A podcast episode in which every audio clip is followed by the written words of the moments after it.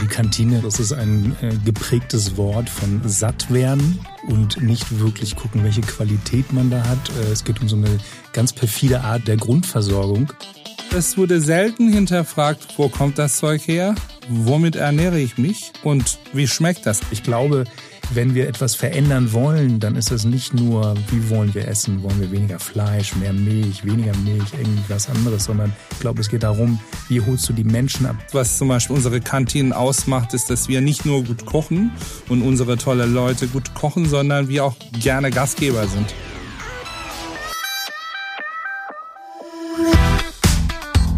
Willkommen bei Let's Talk Milch, dem Podcast der Initiative Milch. Wisst ihr, was Sterneköche, Celebrities, JungbäuerInnen, Food-Startups und Latte-Art-KünstlerInnen vereint? Ich bin Tarek und verrate es euch. Hier bei Let's Talk Milch. Mittags halb eins in deutschen Schulen, Unimensen und Unternehmen. Fleisch, Pommes, Salat, drei Komponenten aufs Tablett. Fertig ist das klassische Kantinenessen. Ausgewogene Mahlzeiten, Fehlanzeige. Doch in immer mehr Kantinen landen vegetarische und auch vegane Alternativen auf dem Speiseplan. Wir fragen uns, wieso gehen sogar große Unternehmen diesen Schritt? Welche Zutaten braucht es für ein vielfältiges und nachhaltiges Angebot? Und was bedeutet Plant-Based in diesem Zusammenhang? Zwei Köche wissen da bestens Bescheid, denn die beiden haben sich zum Ziel gesetzt, die Kantinen in Deutschland zu revolutionieren. Hi Koral und Okan. Hallo. Hi, moin. Schön, dass ihr mit dabei seid. Ich stelle euch kurz mal vor, bevor wir mit dem Talk loslegen. Koral Elchi, du bist Eventkoch und Gründer der Kitchen Guerilla. Gemeinsam mit deinem Bruder Onur kämpfst du mit Know-how und kreativen Ideen gegen schlechtes Kantinenessen. Ihr versteht euch als mobile Kocheinheit und Kreativagentur für Essen und Trinken und nennt euch selbst die Kantinenrevoluzer. Stimmt das alles? Wir sind sehr breit aufgestellt, sage ich mal, aber unter anderem ja, haben wir uns in den letzten Jahren sehr auf Kantinen fokussiert und versuchen dieses Kantinenbild, was man durch Currywurst und Pommes geprägt hat, mal zu verändern. Deswegen ist Kantine auch bei uns verbotenes Wort. Das heißt dann Betriebsgastronomie. Okay, darüber müssen wir gleich auf jeden Fall reden. Ich will noch kurz Okan vorstellen. Okan Saiti, du bist Geschäftsführer von Mamas Kantin und versorgst seit 20 Jahren Hamburger Schulen mit frisch gekochtem Mittagsessen. Deine Mission, die Kids sollen gesunde und ausgewogene Mahlzeiten bekommen und diese sollten so vielfältig wie möglich sein. Wie genau das ausschaut, das verrätst du uns gleich. Schön, dass auch du dabei bist. Vielen Dank. So, auch wenn ich jetzt schon weiß, dass das Wort Kantine vielleicht am Ende des Podcasts auf die Cancel-Liste kommt, will ich trotzdem von euch beiden wissen, zu Beginn, was war denn das schlimmste Horroressen, das ihr beiden mal in einer Kantine gegessen habt? Ah, ja, also ich erinnere mich noch sehr gut an meine Studienzeit. Ähm, da war das Studentenwerk noch nicht wirklich so breit aufgestellt. Es gab noch keine Salatbar. Ich hatte, egal was ich da gegessen habe, immer Sodbrennen im Anschluss. okay, wie war das bei dir, Cora? Gab es auch viel Sodbrennen? Ich habe äh, meine Kindheit glücklicherweise in Istanbul verbracht, wo wir eine riesen Vielfalt an kulinarisches Angebot hatten. Aber meine schlimmste Kantinenerfahrung war hier in Hamburg da war eine große Kantine und das schlimmste Essen in dieser Kantine war das, was ich nicht mal essen konnte. Das war gefüllt Zusatzstoff pur. Also eine Trilogie von Es. Okay. All das, was wir jetzt nicht mehr so wirklich wollen. Das heißt, wir lassen mal jetzt den Kantinenfraß beiseite und reden darüber, was ihr macht. Cora, ich fange mal mit dir an. In Food We Trust, so heißt der Slogan bei Kitchen Guerilla. Welchem Essen vertraust du denn persönlich? Das ist das Essen, wo man nicht nur äh, sich auf Aussehen und Geschmack fokussiert, sondern auch wisst, wo alle Zutaten herkommen, wo Transparenz herrscht. Das ist wichtig, dass man Leuten auch mal ganz klar zeigen kann, wie kochen wir, was kochen wir, was landet bei uns auf dem Tisch.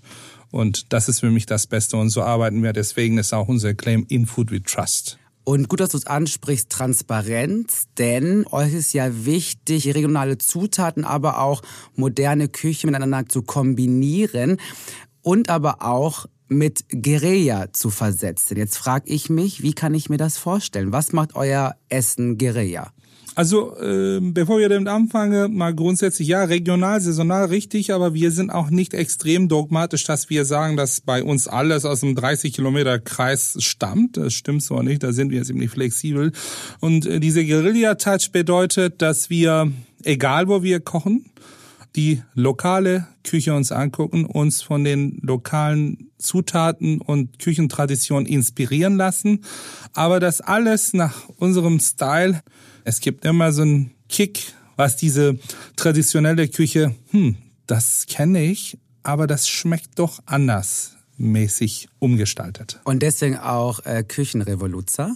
Ja, das liegt bisschen an unser Blut, sage ich mal, diese Revoluzer sein und diese ähm, Andersdenken und kritisch sein, das hatten wir schon, glaube ich, äh, von unseren Eltern äh, gelernt.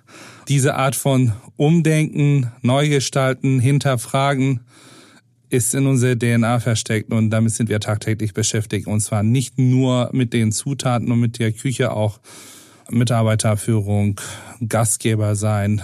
Das widerspiegelt sich in jedem Bereich unserer Arbeit. Dann lasst uns doch mal umdenken, neu gestalten und revolutionieren, denn seit 2015 seid ihr quasi im Kantinenbusiness mit dabei. Was stört dich denn am klassischen Kantinenessen?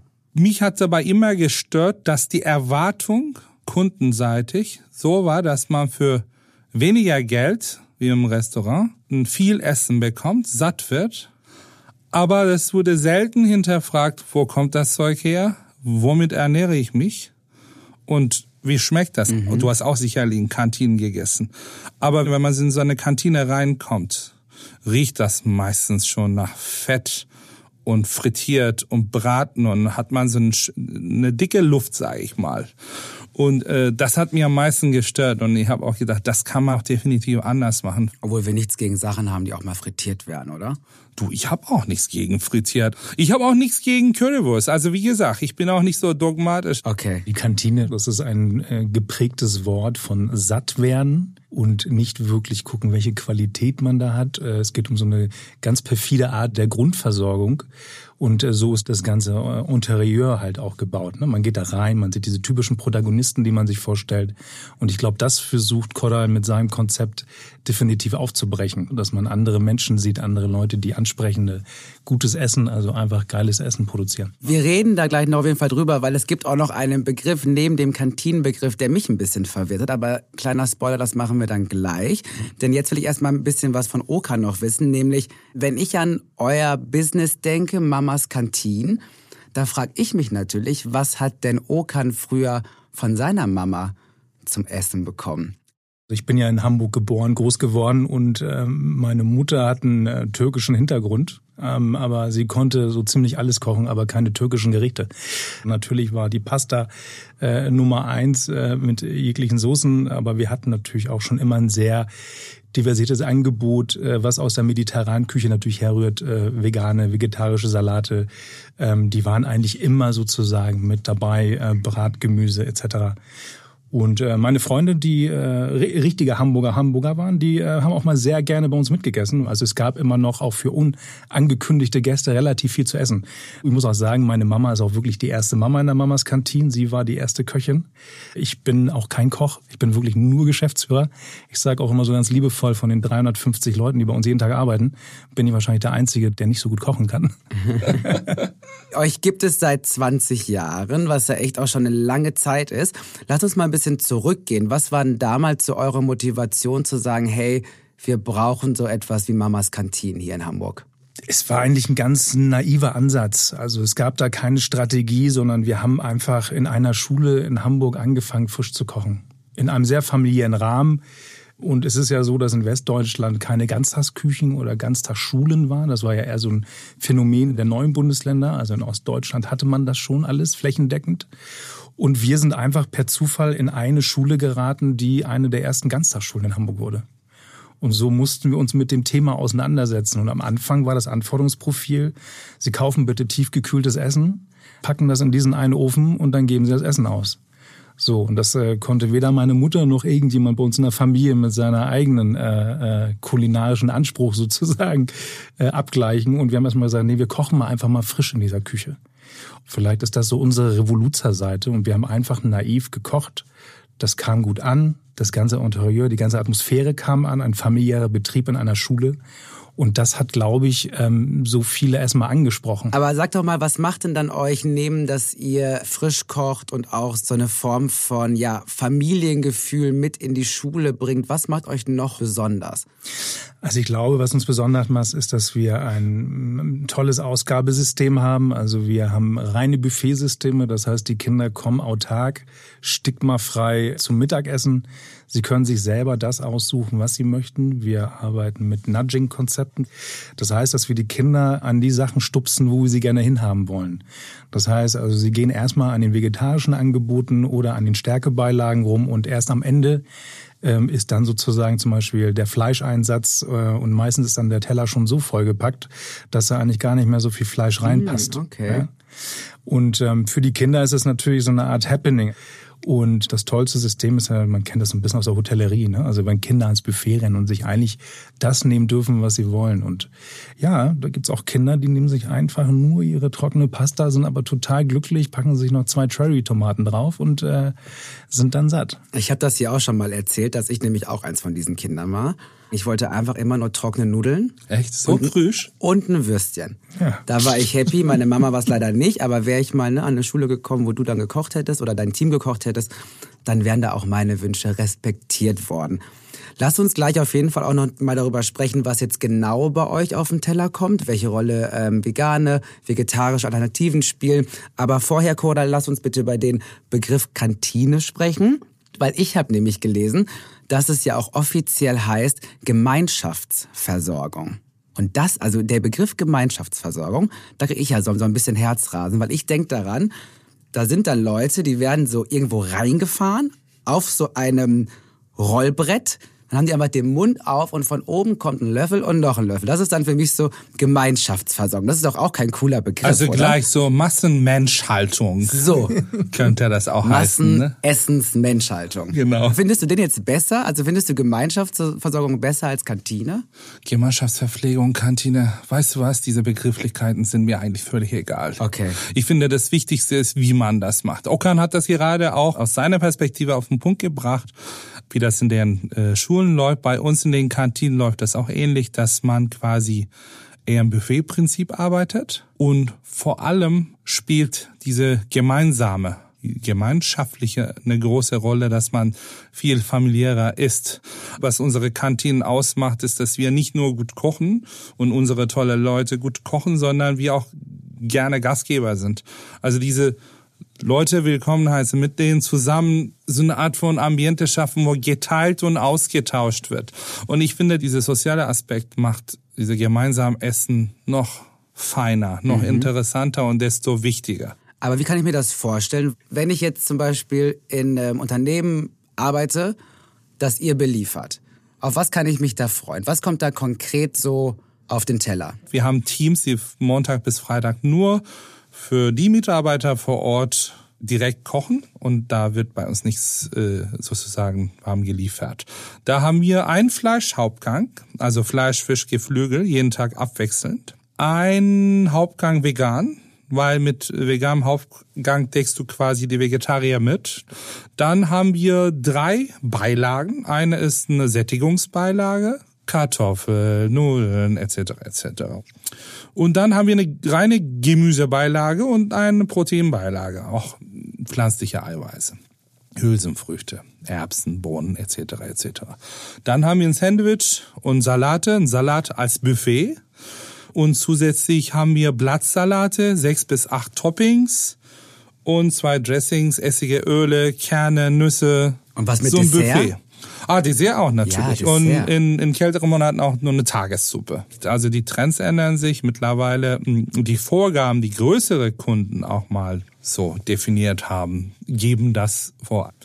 Verschiebt sich alles eher Richtung vegetarisch, sondern vegan okay. als Currywurst und Pommes. Also würdest du sagen, ganz klar, das, was du mitbekommst, ist, dass der Trend ähm, auch bei Kantinenessen in Richtung vegetarisch slash vegan geht? Also ich sag mal so, vor fünf Jahren waren wir im Durchschnitt so bei 20 Prozent vegan, 80 Prozent Fleisch. Zurzeit kochen wir in so einem Tagesbuffet das kannst du dir echt wie so ein Hotelbuffet vorstellen, äh, bei 60 Prozent Fleisch-Fisch-Hauptgericht und 40 Prozent vegan. Aber das Gute ist ja eh auch, dass sich da die Frage nach vegan, vegetarisch oder halt Fleisch in dem Sinne auch ein bisschen auflöst, weil die Leute ja quasi durch das Buffet die Möglichkeit haben, das genau. sich auf den Teller zu nehmen, was sie halt gerne für sich haben möchten. Äh, es gibt unterschiedliche Mitarbeiter. Ein Marathonläufer oder ein äh, Netflix-Chiller haben andere Bedürfnisse und Interessen, glaube ich, und können dann auch mh, diese Beilagen und Hauptgänge entsprechend kombinieren. Und durch unsere Buffets, die geben mir auch die Möglichkeit, so auszusuchen tagesweise. Was esse ich heute?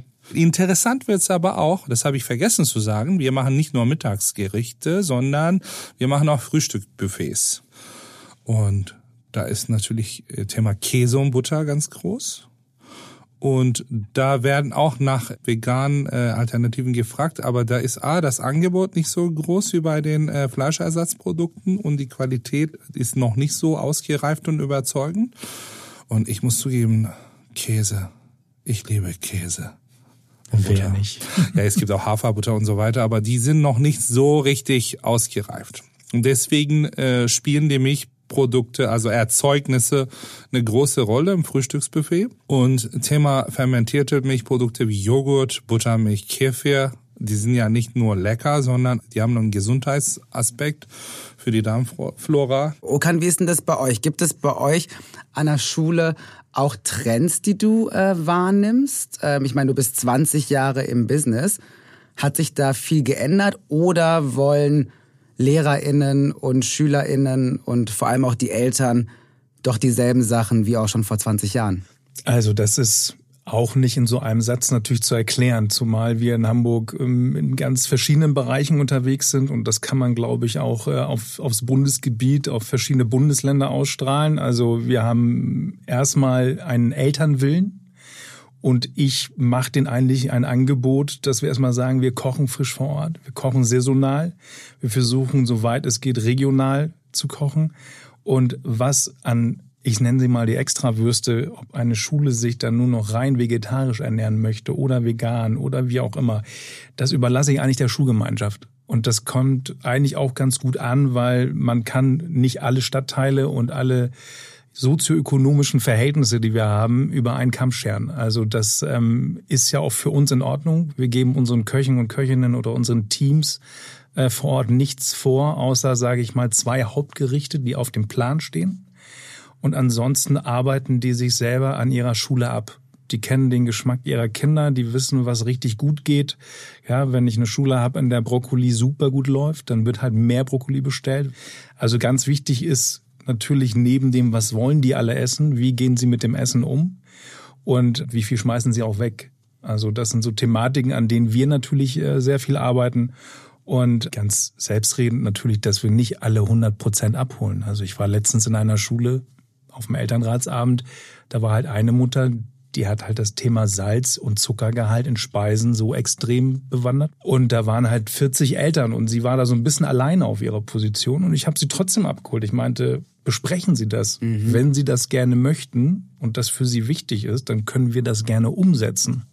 Also ich glaube, das ist so ein Prozess, der muss gemeinsam stattfinden und ähm, dementsprechend formulieren wir das Angebot. Eure Gerichte ähm, orientieren sich an den Empfehlungen der Deutschen Gesellschaft für Ernährung. Welche Rolle spielt Milch dabei? Also die Ausrichtung ist ähm, ein schöner Leitfaden, sagt natürlich genau, wie häufig äh, gewisse Nahrungsmittelgruppen oder Beilagen vorkommen sollen.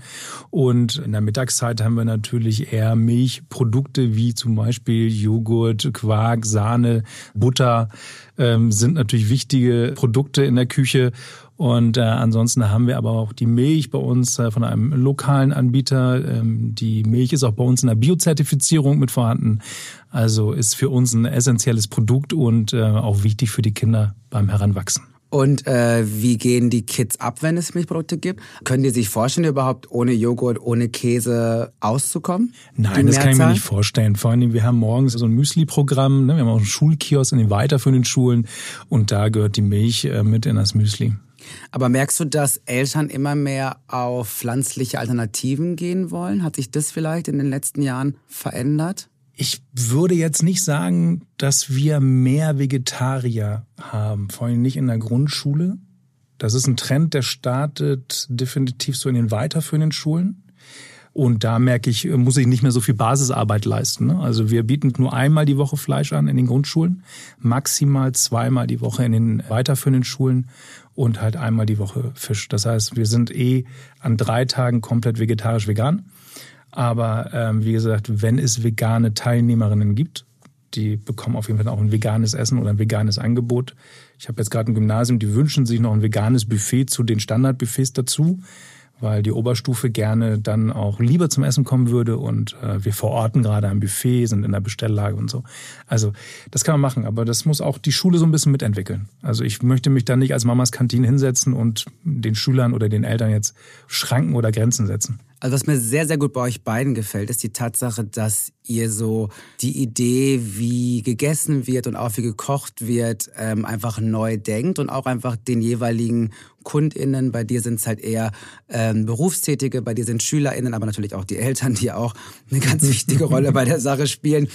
Und trotzdem gebt ihr halt den jeweiligen Personen die Freiheit zu wählen, worauf sie Lust haben. Jetzt frage ich mich natürlich, sowas hat ja auch seinen Preis. Ihr versucht nachhaltig, ausgewogen, saisonal, regional, da wo es passt, zu kochen.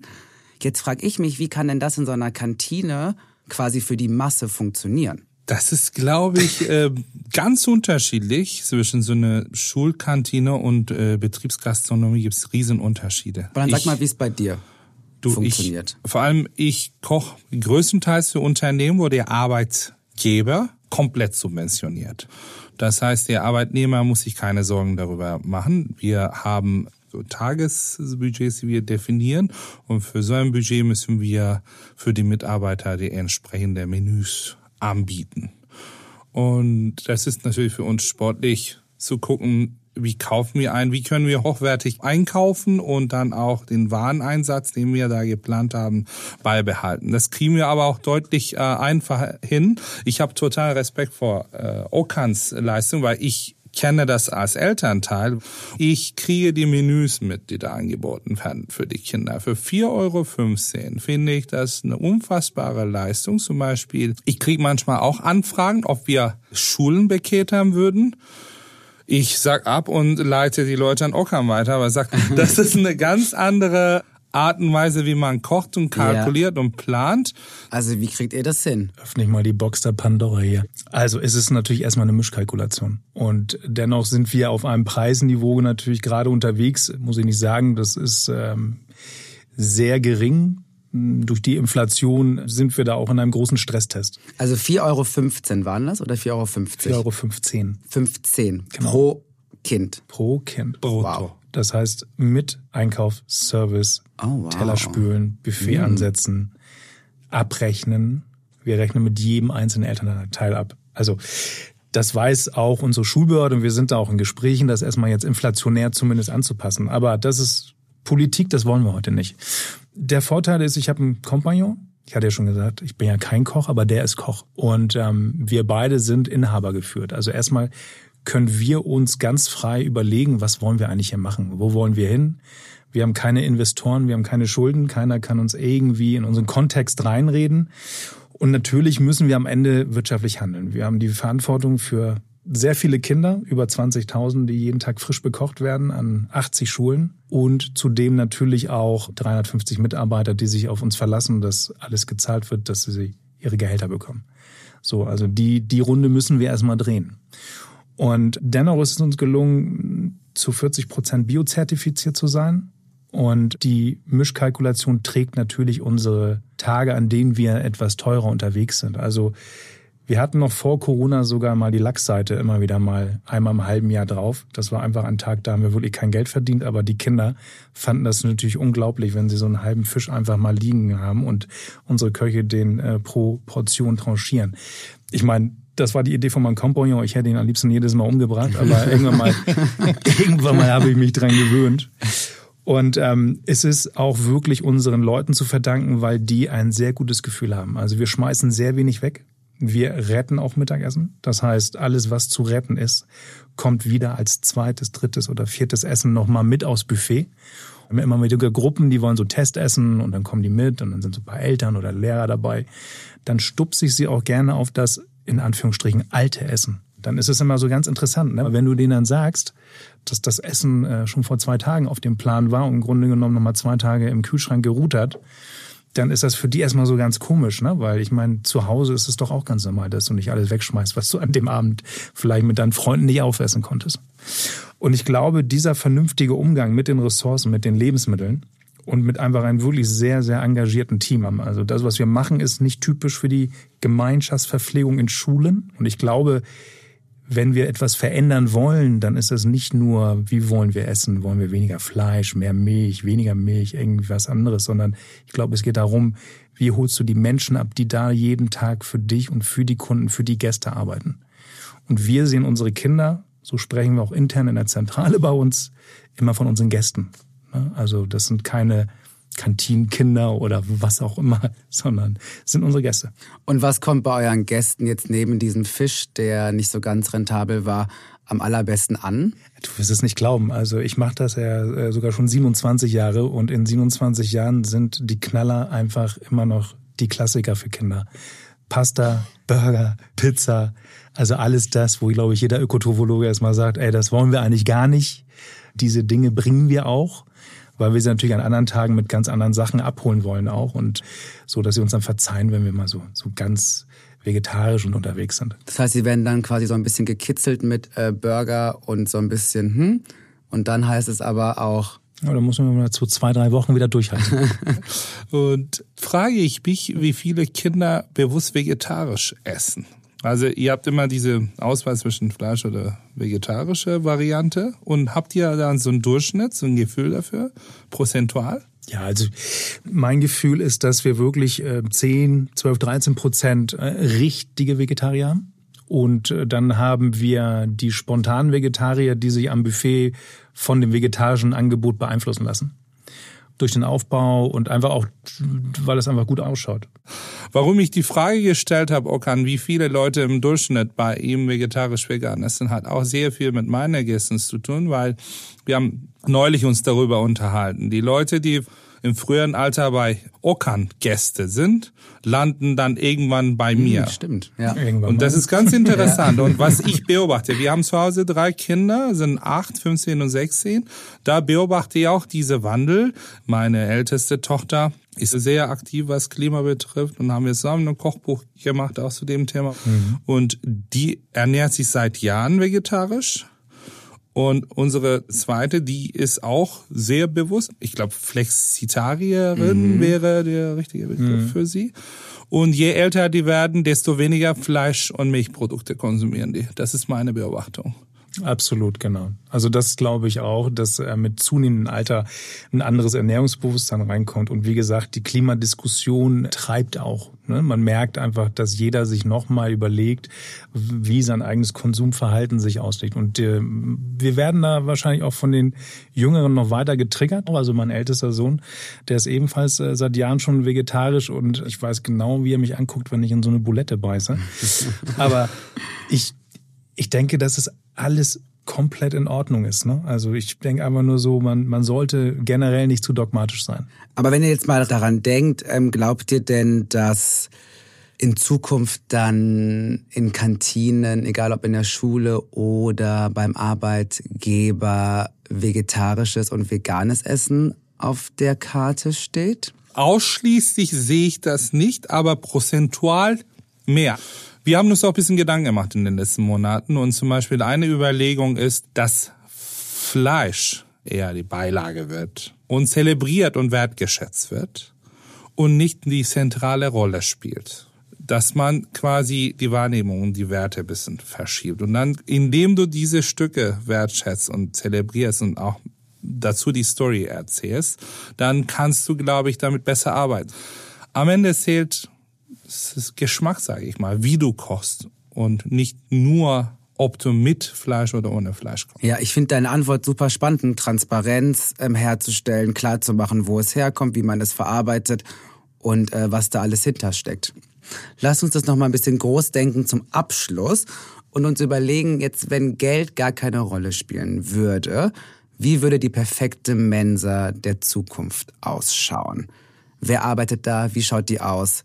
Was landet auf den Tellern. Okan fängt an. Also ich würde mir wünschen, dass alle Teilnehmer, alle Mitarbeitenden sich von dem Job, den sie da ausführen, ein gutes Leben leisten können.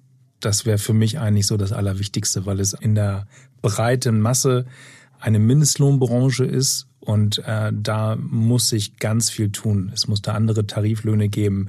Es muss sich da für alle Seiten was ändern.